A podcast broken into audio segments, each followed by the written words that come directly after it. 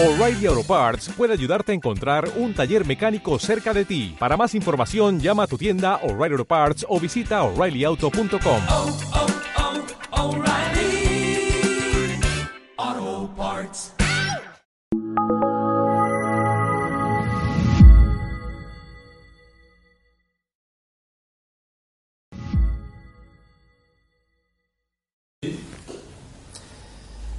El Papa Francisco cuenta que antes de ser arzobispo de Buenos Aires, hablando una vez con un hombre que estaba ya de vuelta de todo, muy desanimado,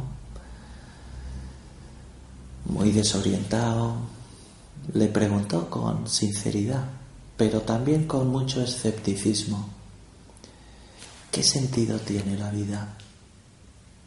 Si Dios nos ha creado y luego nos ha dejado a nuestro libre albedrío, ¿para qué? ¿Para qué? ¿Qué busca Dios con todo esto? ¿Qué razón de ser tiene mi existencia? Y Jorge Bergoglio le contó algo que lo dijo sin pensarlo mucho, pero luego le fue dando vueltas y le sacó más contenido, más profundidad. Le dijo, Dios le ha hecho, Dios a usted le ha creado para que ponga ternura en el corazón de los demás, que ponga belleza en el corazón ajeno, que ponga hermosura. Para eso nos ha creado Dios para eso. Y luego efectivamente fue considerándolo, nadie da lo que no tiene. Si yo quiero dar esa hermosura, esa belleza, esa bondad, he de llenarme de esa hermosura, de esa bondad. Si no me vacío, me quedo sin. He de alimentarme de Cristo. Scott Hahn, que era un pastor presbiteriano en Estados Unidos, se convirtió al catolicismo, tiene un libro muy conocido llamado Roma, Dulce Hogar, porque es un modelo de un protestante que, que vuelve a las raíces del cristianismo, que es la iglesia vuelve al catolicismo.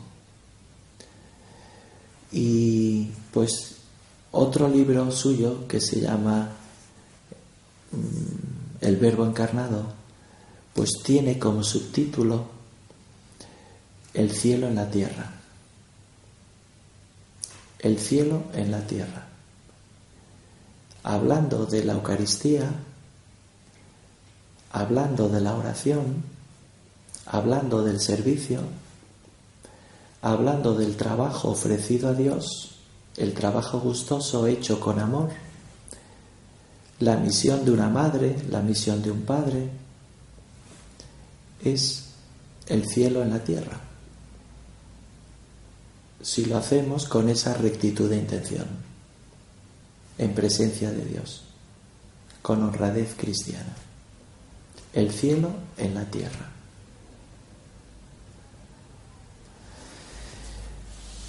Hay un punto en un libro que se llama Camino de San José María, escriba de Balaguer, que dice, ¿quieres de verdad ser santo? Cumple el pequeño deber de cada momento. Haz lo que debes y está en lo que haces. Haz lo que debe.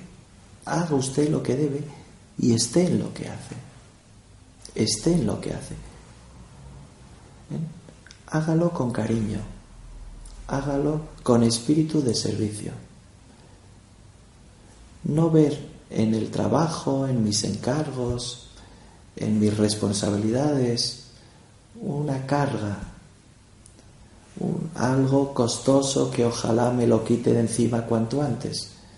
Que si no fuera por eso, qué feliz sería yo, porque dispondría de tiempo para mí. Ver en mi trabajo y en mis obligaciones la ocasión de encuentro con Cristo, mi materia de santificación, mi camino para ir a Dios, hacer bien esas obligaciones. Cuenta Nelson Mandela en ese libro autobiográfico, El largo camino hacia la libertad, cuenta que en esos casi 30 años que pasó en cautividad, en aquella isla, primero, que era más bien un campo de concentración aquello, pues que en Robben Island, que lo pasó muy mal, muy mal. Eh, vivían hacinados en celdas sin ventanas, muy mal, muy mal, con, y recibían un trato indigno, ¿no? muy duros, muy duros. Se acabó haciendo muy amigo de su carcelero y siempre pidió que fuera ese porque era un buen hombre, ¿no? Hay una película que habla de eso bien de la relación que tenía con él. Pero el hecho es que en ese libro cuenta pues que él sacaba fuerzas de los 20 minutos primeros del día. Cuando iban a trabajar a una cantera de, de cal y que en verano era horrible porque hacía mucho sol, mucho calor y ellos tenían que estar picando sin incorporarse nunca para descansar constantemente. Diez horas diarias. Y entonces él cuenta que hasta que llegaban allí, desde la celda hasta la cantera, pues tardaban unos 20 minutos. Voluntariamente él les insistía en, que fueran despacio. Además estaban atados de pies y manos, tampoco podían ir de otro modo. Pero él mientras otros estaban con pensamientos negativos, tóxicos, victimistas, él tomaba fuerza y saboreaba que nadie le aguara la fiesta de esos 20 minutos. No hablaba con nadie, ya le conocían y él no quería. Y él iba escuchando el gorgojeo de los pájaros, sintiendo el olor de las flores, unos eucaliptos, Sentía la brisa del mar, lejano, pero la sentía. Y él dice que eran 20 minutos deliciosos, los únicos 20 minutos, los únicos momentos de paz, de tranquilidad, que él necesitaba ese silencio, ese sosiego. Era un espacio de silencio para su alma. Era una especie de spa para el alma. ¿Cómo aprovecho yo esos momentos de intimidad con Cristo? ¿Cómo busco esos momentos que son tan necesarios? Sería un engaño si estoy suspirando por encontrar huecos para mi descanso, para mis fuerzas, para mis hobbies, mis aficiones, que sí, que hay que hacerlo, para dormir, para descansar, desconectar, entretenerme, por supuesto que hay que hacerlo. Pero sobre todo, sobre todo, me voy a encontrar, me voy a realizar como persona, me voy a encontrar con mi Dios en mi trabajo, en mi familia, en mis obligaciones con los demás, porque tengo obligaciones con los demás. No me puedo aislar. ¿Eh? Puedo permanecer indiferente. No ser indiferente a las necesidades ajenas. He de luchar por hacer un mundo mejor. Y a través de mi trabajo lo hago. Un trabajo más alegre, más honrado, más servicial, más profesional, mejor hecho. El trabajo al que dedico tantas horas es necesario. Que suponga mi camino para ir a Dios. Es necesario no despistarme. Hay una anécdota que me gusta mucho de la Madre Teresa de Calcuta. Estaba leyendo un libro, disfrutando muchísimo con él, en un aeropuerto donde hacía escala. Y se le acercó una de sus hijas. Perdone, madre, tenemos un problema. El avión saldrá con dos horas de retraso. Y ella di, le contestó, diga, tenemos una alegría. Perfecto. De esta me acabo el libro. Feliz.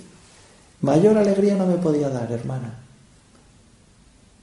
Y continuó enfrascada en el libro. Y a partir de entonces, aquella hija suya, cada vez que había una dificultad, una contrariedad, le decía eso.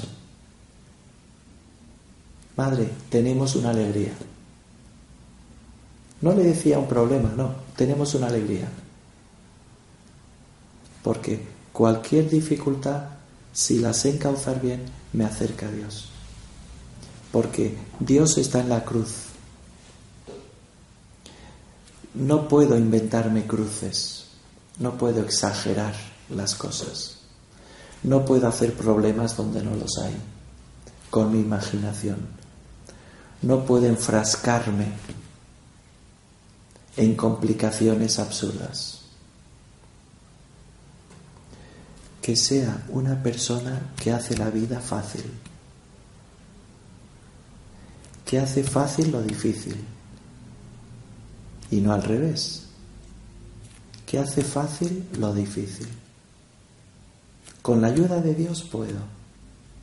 No es cuestión de buen carácter es cuestión de vida interior. No es cuestión de temperamento, es cuestión de santidad. Es cuestión de santidad. Dice San Pablo en la segunda carta a los tesalonicenses, en un momento en que muchos cristianos se estaban convirtiendo en parásitos, porque habían interpretado aquella profecía de Malaquías del fin del mundo como si fuera algo inminente. Y entonces no trabajaban, pensando que el fin del mundo estaba a punto de llegar y que había que prepararse. San Pablo, que les daba ejemplo de trabajo, porque él trabajaba en su profesión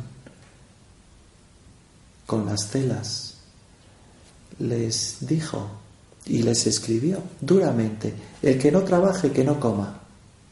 Si pensáis que el fin del mundo está próximo, no comáis. Igual que decís que para qué trabajar, pues tampoco comáis. Si total os vais a morir igual. Y atajó de raíz esa blandenguería. Cuando Nelson Mandela salió de la cárcel donde había estado injustamente por unos principios que había escrito, un manifiesto, pues una vez que fue elegido presidente de su país, Sudáfrica, en las primeras elecciones libres, con el tiempo recibió a sus compañeros de celda. Y uno de ellos le dijo, ¿tienes pesadillas? ¿De verdad? A mí por la noche me viene el recuerdo de aquellos verdugos aquellos carceleros que nos aporreaban por cualquier tontería. Y grito y me despierto y lo paso mal todas las noches. Y me vienen deseos de venganza y rencor. Y Nelson Mandela le dijo, pues chico, es que no has roto las cadenas. Sigues esclavizado, sigues prisionero de tus recuerdos. Corta, rompe eso que te ata con el pasado y mira al futuro y mira al presente y a servir a tu país. Nelson Mandela cuando estaba en la cárcel, en Robert Island y en otros sitios, pues estaba siempre hablando con los carceleros para aprender su cultura, sus ambiciones, sus rencores con respecto a los afroamericanos como él, a los hombres de color como él. Y quería meterse en su pellejo, calzar sus zapatillas para entenderlos. Por eso luego pudo hacer una constitución que abarcaba a todos, porque entendía a todos. Entendía a todos. Y, creaba también una especie de reuniones donde hablaba cada uno de lo que sabía para comunicar, o lo que estaba leyendo, para comunicar a los demás cosas que les enriquecerían. Es decir, no estaba lamentándose del presente tan horrible que le había tocado vivir. Estaba pensando en el futuro cómo podría servir mejor, preparándose para ayudar en mejores condiciones a los suyos, siendo un buen instrumento de unidad. que falta hacía en un país tan fracturado, roto como el suyo? El trabajo es una ocasión para el octavo día de la creación en el que estamos que se vaya cumpliendo. Dios necesita quiere valerse de la colaboración nuestra para hacer un mundo mejor. A través de nuestro trabajo como servicio, contribuimos a ese octavo día de la creación que se cumpla. Trabajar mucho y trabajar bien sabiendo desconectar a la vez, sabiendo parar para dedicar tiempo a los míos. No vivo para trabajar, trabajo para vivir, que es muy distinto. Dios hizo al hombre para trabajar, igual que hizo a las aves para volar, o a los peces para nadar, dice el Génesis. A nosotros nos hizo para servir, porque el trabajo es servicio, no es egocentrismo, no es encontrarme a mí mismo, no es buscar aplausos, no es buscar seguridades y un modo de vanidad. El trabajo es encuentro con Cristo y con los demás. Vamos a pedirle a aquella mujer que estuvo trabajando con sus manos. Tenía manos de trabajadora, a la Virgen María, que hacía el pan que cocinaba, que iba por el agua a la fuente, que trataba con paciencia y con cariño a todos, también a los inoportunos. Ella que sabe mucho de trabajo, que nos enseñe a nosotros a encontrarnos con su Hijo en medio de las ocupaciones diarias y que sean una ocasión de gozo y de disfrute continuo de encontrar el cielo en la tierra a través de esas obligaciones.